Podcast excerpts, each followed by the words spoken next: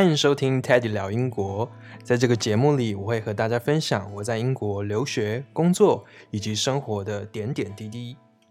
今天呢，是我们节目的第一集。今天要跟大家聊的主题呢，是金曲奖。那大家可能会很困惑，我会觉得，哎，那英国跟金曲奖，哎，这两个东西有什么关联性吗？这个渊源呢，就要从大约三年前我到英国去念音乐管理硕士的时候说起了。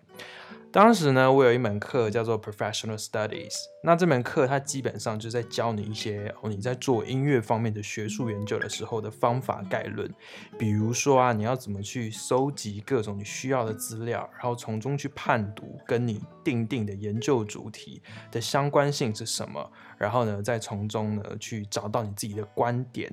进而撰写成一篇完整的论文，听起来是不是超学术、超 boring？好，先不要关掉，因为我今天并不是要跟大家做一个学术研讨会，我纯粹是要从我当时定的一个专题的题目，然后从中去讨论，呃，前阵子刚结束的金曲奖里面的一些呃主题，我看到的事情，还有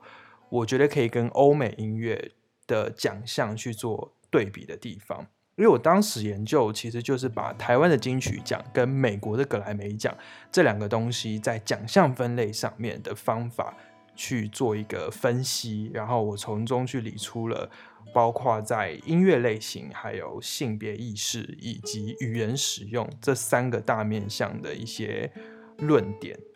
所以我觉得很有趣，因为我一直以来其实对于一些译文奖项，比如说奥斯卡金像奖，比如说金球奖，比如说金马奖，或者是还有什么，反正各种的各种的什么三金啊那种哦，我都是非常有兴趣，而且我也长期留在关注。不只是看那些呃新闻会报的那些哦，比如说影帝影后啊，今年呃歌后歌王又是谁？我不只会看这一些，我是每一个细项的奖项我都会仔细的去看入围者是谁，然后我会去研究，哎，他们为什么会入围，跟最后得奖，哎，评审为什么认为他应该得奖？这些东西其实背后都有很多很有趣跟很值得去关注的一些细节哦。所以我今天呢，就想要从我这个报告开始说起。那在切切入正题之前，我跟大家分享一个小插曲哦，就是当时我们这个报告，其实它它是它的形式是，你在某一个老师跟你约定的时间，你就到那个教室，然后放你的 PPT 开始讲你的东西。然后我记得我当时的时间是有被换过的，就是可能。比如说，我本来这周二要报告，然后好像有被调到下周三，类似这种。但是他通知的方式呢，是用 email，就是寄学校 email 给你。我当时也不知道为什么，是我没有特别注意还是怎么了，我就我就忘记这件事情。就是我的时间其实被调早了，本来是下周要报告，我好像就被挪早了一周，但我就没有注意这件事情。是直到有一天那门课上课时间，因为如果是在报告期间的话，如果你不需要报告，你就。你就不用去，你就不用去上课。我就以为我没有事，我同学就突然传一个讯息跟我说：“哎、你怎么没有到？”然后当时就整个想说：“干什么意思？”我整个吓到，你知道吗？然后他还跟我说：“你今天要报告啊，老师在问你为什么没有来。”我心里当下真的是想说：“哇塞，怎么办？”因为我其实也没办法马上冲去，或者说哦，我我我只是迟到，我我等下马上可以报告，因为我的东西压根儿就还没准备好。因为我心里想的是说，我下周才要报告嘛，所以我当时一急。我就怎么办呢？我就立马 写信跟老师说：“老师，我在去学校的路上，我的脚扭伤了，我现在在看急诊，就是瞎掰这种鬼扯淡的东西。”然后后来老师就很快回信说：“哦，这样子的话，你要附医生证明诊断哦。”我想说。fuck，因为我本来预期说老师听到这种老师因为受伤什么，他就会很通融，想说好没关系，我们再帮你另外安排，不要担心。就没有哎、他就要我开示那个医疗证明。我心里想说怎么办？而且你知道我后来就觉得还好，我是讲说什么脚扭伤，这个还好处理。我要是跟他扯说什么什么什么车祸，然后手骨折，然后最后他诊断开出来是没有没有骨折，那还得了？所以我当时我就真的很迅速，我就要冲去学校的那个。校医，请他帮我看，然后看能不能开诊断。但是你知道，在英国要看病这件事情是超级无敌麻烦的。即使是校医，我们当时是有缴那个，就是去念书的时候都有先缴一笔，呃，健类似像健保费的这种东西。那我一整年其实完全没有看过医生，因为我朋友都说啊，如果你是那种什么感冒生病去，医生就只会跟你说啊，回家休息喝水，就这样。那他可能顶多给你开一个什么药，但是那种药基本上你是在便利商店也买得到的，就是英国的便利商店其实是可以买到一些，比如说止痛药这种，是。医生开的基本上跟你外面拿，你外面自己可以取得的是一样的东西，所以我就没有怎么去看过医生，那真的是第一次，就因为这个专题。然后我当时去的时候，他还说哦，已经过，好像过了看诊时间，然后要我隔一天再去。然后我隔天早上去的时候，又说哦，你要预约，就是各种重重难怪。我心里想的就是说我真的只是要一个诊断证明而已。所以我后来呢，我就自己跑到那个市立的那种大医院里面哦，然后就层层的去。问柜台说，哦，哪里可以看急诊室啊？等等的，就一路一路，终于杀到了急诊室。然后他要我填一大堆的资料，因为我是第一次看诊嘛，所以在经历重重难关之后，哦，终于排到一个医生要帮我看。然后在看的过程中，我就还在那边讲说，哦，我觉得我这边肿肿的什么的，心里都想说，干在瞎掰啊。后来呢，他看完之后呢，我还问他说：“那有没有办法帮我开一个什么诊断证明？”我当时跟他讲这句话的时候，我就发现，嗯，这个医生的表情就有点变了。他，我就觉得他应该有嗅到我应该只是来，只是来就是骗一个什么诊断证明的。因为我在想他在看，应该也会觉得说你这脚又没有什么事情，应该是这样。但他还是有帮我写在一个。一张诊断书上面说哦，比如说他的第几胫骨怎样？因为我当时只是说哦，我脚踝的哪里怎么样，好像有点扭到。然后他他说我们，他马上就回我说，我们没有在开这种东西，但是呢，你可以去照一照个 X 光。然后好死不死，就是他们刚好照 X 光跟他们看诊的地方是分开，隔了一个走廊。所以他当时呢看完就跟我说，好，你现在拿着这一张，你就去。那个照 X 光的地方，然后去看一下有没有怎么样。我一踏出那个诊疗室的时候，我就立刻趴在地上，然后马上拍照存，就是把那个东西存起来。因为我本来要这样拎着嘛，发现它会不平，我就趴在地上弄这件事情。然后我当时我就觉得我自己真的有够荒谬，就怎么会搞到？为了要可以，你知道，在安排时间报告，然后搞到跑来医院，然后在那边浪费医疗资源。其实我当下是心里面有罪恶感，但是又觉得说，那不然能怎么办？就是如果没有开这个东西，我那刻就挂蛋，直接零分哎。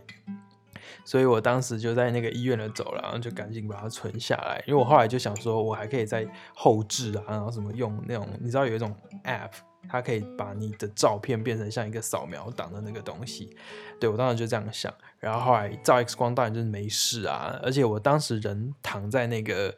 躺在那个医院的那个照 X 光的台上，我心里都觉得说浪费医疗资源，浪费医疗资源，就是一直不断的在自我谴责。但是坦白说啊，人到一个被逼到一个绝境的时候，你真的是什么什么狗屁理由都都掰得出来。然后最后呢，我就飞奔，一路飞奔到图书馆。那是我第一次去打印东西，因为我们所有的那个在英国的时候，我念书的所有的论文或是报告都是线上上传就 OK，基本上没有要印出来。除了我最后呃也快要毕业前的那个毕业制作是需要打印出一一整份完整的书面，其他的基本上都是上传完成就 OK。所以那是我第一次就是为了要做这个专题报告，然后去印出那个医生诊断，我还第一次进入图书馆，在那边研究要怎么用这个影音机。当然最后就是哦，很幸运，老师一看到那个是 X 光的呃诊断证明，好像就有让我再重新安排。这一个小插曲啊，就是在我报告前发生的一个很荒谬的故事。我每次把这件事跟我朋友讲，他们都觉得说：“干，你真的很扯，你怎么可以忘记要报告？”我心里也觉得哦，我知道，我知道我很扯。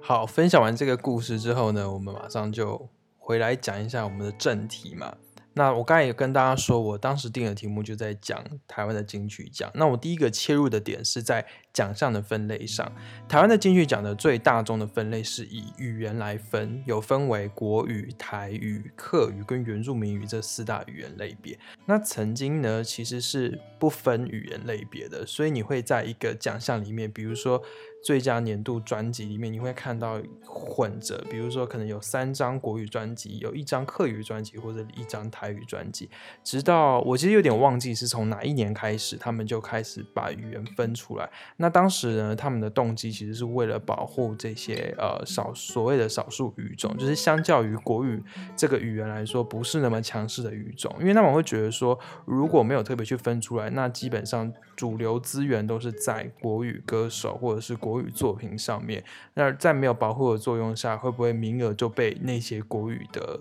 作品占去了？所以站在这个立场为出发点，其实你也不难理解，说为什么要特别把它分设出来。那我们再回过头来看一下，那葛莱美的葛莱美音乐奖，他们在分类上是以乐风来分，比如说流行，它是一种乐风；比如说 R&B 是一种乐风，或者是说嘻哈饶舌是一种乐风。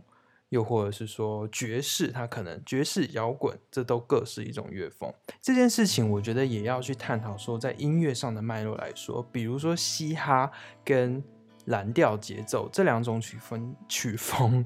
曲风，它本身就不是一个台湾土生土长出来的一个东西，它是一个外来的产物。当然，它很强烈的在影响着华语流行音乐市场的动向跟创作，但是它的。以草根性来说，这个不是台湾原创的东西，而且你回顾台湾的音乐历史脉络，你会发现说有很大宗在过去其实是以抒情、流行歌，然后又或者是说那种哦舞曲、电子舞曲，但是所谓的电子舞曲其实也并不是呃像是欧洲的 EDM 那么那么专门的电子音乐，它其实还是在流行音乐的范畴。所以，如我们讲到台湾的流行音乐的话，其实很大宗。你基本上一个流行歌手专辑，它破一半就会有这两种曲风。当然，近几年来说，音乐一直越来越多元，越来越多呃风格鲜明的音乐人以及作品在产生。那我觉得这是值得乐见的，因为我们在讲求一个专辑概念的完整性的时候，其实风格的统一，或者是说你整张专辑想要。体现的那个样貌，我觉得还是很重要的。那这件事情在葛莱美奖上面就比较没有这样的问题，因为他们通常，如果你是一个嘻哈歌手，你也许你的专辑里面会有一两首你可能是比较偏流行的歌曲，但是以大众来看，你都还可以大致的去看出它的轮廓，它就是一张嘻哈专辑。这件事情在。金曲奖的分类上，可能如果你真的要去以乐风来分，那你可能会发现百分之八十的音乐全部都是流行类别。那剩下的呢？那剩下的奖项是只给那百分之二十的人嘛？然后又或者是，如果现在的音乐人很少去创作一张呃风格统一，然后有很明确乐风的作品的时候，其实在入围要分给哪一个类别的时候，会有一个障碍。那除了呢，在语言或者是说类型分面分类上面来说，还有另外一个我们可以关注的点是在男女歌手这件事情上面。二零一二年以后呢，格莱美其实取消了对于性别的分类。以前呢，他们会有，比如说 Best Female Pop Vocal Performance 是针对呃最佳女性流行演唱。其实讲翻成中文，你可以理解成就是最佳歌后。最佳女歌手或者最佳男歌手，当然他们又分更细，他们有分最佳摇滚女歌手、最佳流行女歌手，就又分得很细。但是他们在二零一二年之后，他们取消了这件事情，所以在以后所有的曲风类别里面，如果是关于演唱这件事情，他们就只会有，比如说如果是流行，他们就会叫做 Best Pop Solo Performance 最佳流行演唱，你不会看到一个性别去分啊。他是男歌手还是女歌手？但是在以前是有的哦，所以在二零一二年之后，你会看到入围名单里面，你会看到 Adele 跟 Ed Sheeran 他们会在同一个入围的类别里面出现，然后最后去选一个他们认为最佳的流行表演。那在金曲奖这边呢，还是延续了男女歌手这件事情。但是如果你很有趣的再去看客语跟原住民语这两个类别，就没有哦，他们只有最佳原住民语歌手跟最佳最佳客语歌手。当然，这个很理很很容易可以理解成是报名基数嘛。如果你再分男女，那可能一个奖项类别只有两个人入围或者一个人入围，这个是可以理解的嘛。只是从这件事情，其实你可以去讨论说。你认为这个性别的分类是有必要的吗？我的观点会觉得说，因为男女歌手其实还是在生理结构上有一个最基本的差异，他们发出来的音频，以大众来说，男生就是会偏低嘛，女生会偏高，或者是说声音的特质跟特性本来就男女歌手是不同的。但是有没有意外？当然有，比如说，如果你是一个男歌手，可是你的声音可以很高很细，然后唱得很像女生的话。那你到底要是男歌手还是女歌手呢？你的声音搞不好比女生还要娇美，可是你的生理性别是男性。当然，这个这种情况它不会是多数，它可能只是一个几个少数的案例。但是我们举今年的歌王清风的话，他应该算是我看过历年的。歌王名单，他应该算是第一位。你可以只说他的演唱上面的气质来说是比较偏阴柔的。当然，我知道他除了阴柔的歌，他也有一些是非常比较爆裂的，或者比较有个性的，我都知道，因为我有听他的专辑。我只是想要说，在过往可能以男歌手的形象来说，会是一个既定的比较阳刚，或者说比较你会觉得说一个男歌手应该要应该要体现的样子是这样。那我我发现到清风应该是第一个，呃，以他的演唱气质或者说风格好了，与他的生理性别是落差比较大的这样的一个 artist。但我觉得这是一件好事，表示说，呃，并不会有个框架去限定说，哦，你女歌手你就应该要唱成怎么样，男歌手你就应该要唱成什么样子。我觉得这对于创作者或是音乐人来说，都是一件正向的。鼓励或者是一个风向。好，那在讲完了男女歌手的分类上面呢，还有一件事情是，葛莱美它有所谓的四大奖，就是年度歌曲，然后 Record of the Year 年度，你可以说唱片或者说年度制作，有一些我看过，呃，中文的翻译会叫做年度制作 Record of the Year，虽然说制作的英文应该是 Production，但是。它指的其实就是针对单一一首歌曲它的整体呈现。那当时呢，我在这个专题里面，我还有讲到另外一件事情，是关于年度歌曲这件事情。格莱美有一个奖叫做 Song of the Year，那翻译通常会叫做年最佳年度歌曲，但是我认为更好的翻译应该叫做最佳年度词曲，因为你如果去看这个奖项的定义，它其实要鼓励的是最佳作词与最作曲两个东西。合在一起最好的是谁？但是在台湾这边呢，金曲奖是有最佳作词跟最佳作曲两个东西去分开。那我觉得这件事情其实跟语言的脉络有关系，因为我一直觉得中文是一个比较所谓方块文字，所以我们会听到有一种说法叫做呃填词或者入以以诗词入歌这种情况，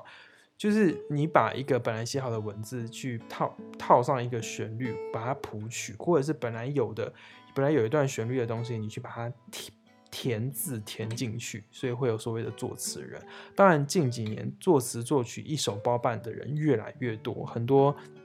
音乐人他们自己是两边都可以同时搞定的。只是说，台湾在鼓励作词与作曲这件事情上还是分开的。但在这件事情上，我个人的观点会觉得应该要合一，因为我会觉得，假如说今天你你你是一首烂词配上好歌。好的旋律，它能够是一首好歌吗？又或者是说，一首很漂亮的词，可是它的旋律非常的烂，可能只有从头到尾哆来咪哆来咪哆来咪，那这样的歌，你觉得它还是一首年度的的年度好歌吗？这就是可以打上一个问号的地方了。但是你可以看到格莱美的做法，哈，是它的年度歌曲，呃，应该说年度词曲 Song of the Year，它是合在一起去评的。那台湾也有年度歌曲，可是这个歌曲就更像葛莱美奖的 Record of the Year，就是我刚才提到是鼓励一首单曲的整体呈现。但是台湾的年度歌曲这件事情又跟整个社会氛围更有挂钩，比如说《玫瑰少年》得奖那一年是因为同婚的通过，比如说灭火器的《岛屿天空》是因为一些政治社会运动。而促成了这首歌。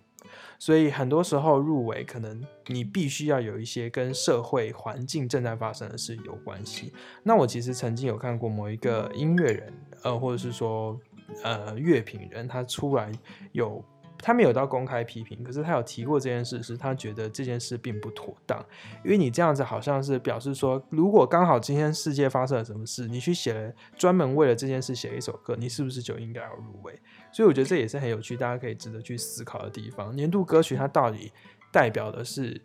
要跟社会事件有关系，还是说它在流行度上面？但其实每一年金曲奖在考虑。入围年度歌曲这件事，他们都是非常多方面的。他不仅会考虑到市场的呃流传度、传唱度，比如说《告白气球》这种很红的歌，他就也有入围过年度歌曲，只是最后没有拿奖了。但是其实每一年，或者说小幸运，小幸运当时也是红到一个不行，但是在那一年，他们还是把奖颁给了呃另外一首原住民语歌，是舒明恩的《不要放弃》。所以这件事情其实也有引发一些讨论，就是大家觉得说，当两个都不错的作品，我相信《小幸运》跟《不要放弃》都是两首很棒的歌。当两首都很棒的作品，在评评审最后要去评选的时候，他们的考虑到底应该是商业上的成功，因为《小幸运》在商业上肯定是非常成功的嘛，还是他们要给一首呃，也许是为了保护原住民语特殊语种而给《不要放弃》？这个我觉得也可也是值得大家去思考的。因为其实讲到这个，我就想要提一下。呃，金曲奖的 MV 奖这件事情，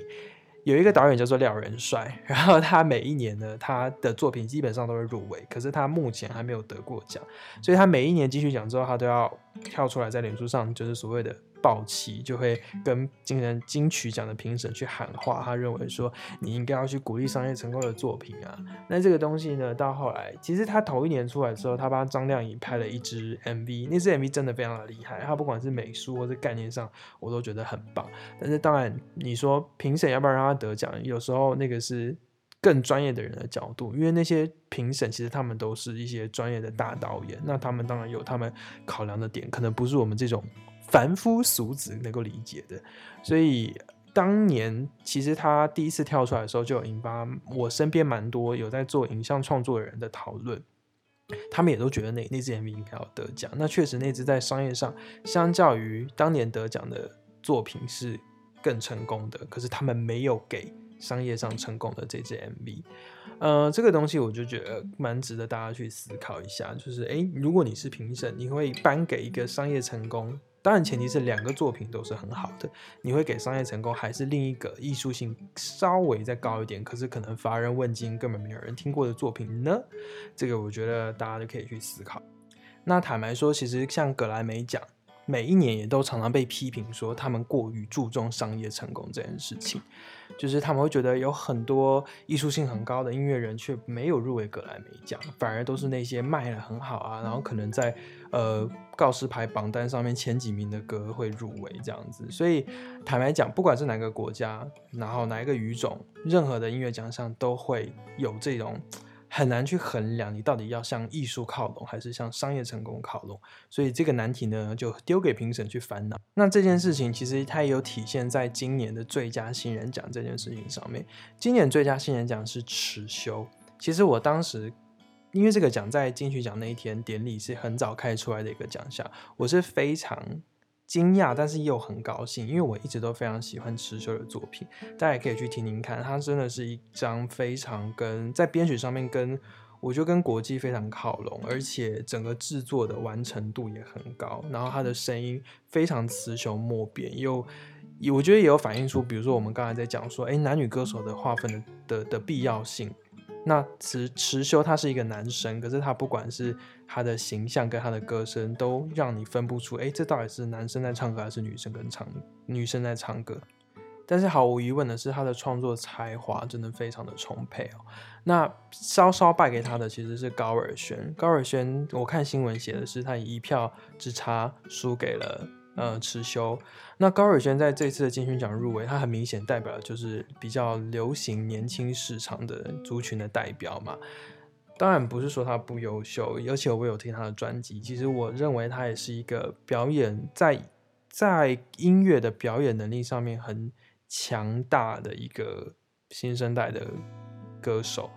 那我特别想提新人奖的原因，是因为其实，在金曲奖过后，我有看到一些新闻在讲到高尔宣之前高中霸凌过别人的这个事件。那我只是想拿这件事出来讨论，是因为如果你是他的粉丝啊，或是歌迷，你会不会因为你喜欢的这个音乐人他的私人行为，让人有一点呃堪忧，或者是说他的行为，我们不要说不检点啊，就是说他出现了一些你说脱序也好，或者说与这个社会秩序有点相左的时候，你会不会影响到你个人去欣赏他的作品或是他的表演？或是你对他这个人的喜好，我觉得论个人的喜好，你肯定是会被影响的嘛。你会可能会很失望，他怎么会这样？但是论作品呢？你会不会因为这样，以后听到他的歌都觉得啊，这是烂歌？因为唱这首歌的人是个烂人。我不知道大家会不会这样子，但是我个人是把这两件事分得蛮开的。可能我会觉得说，艺术创作是艺术创作，歌曲是歌曲。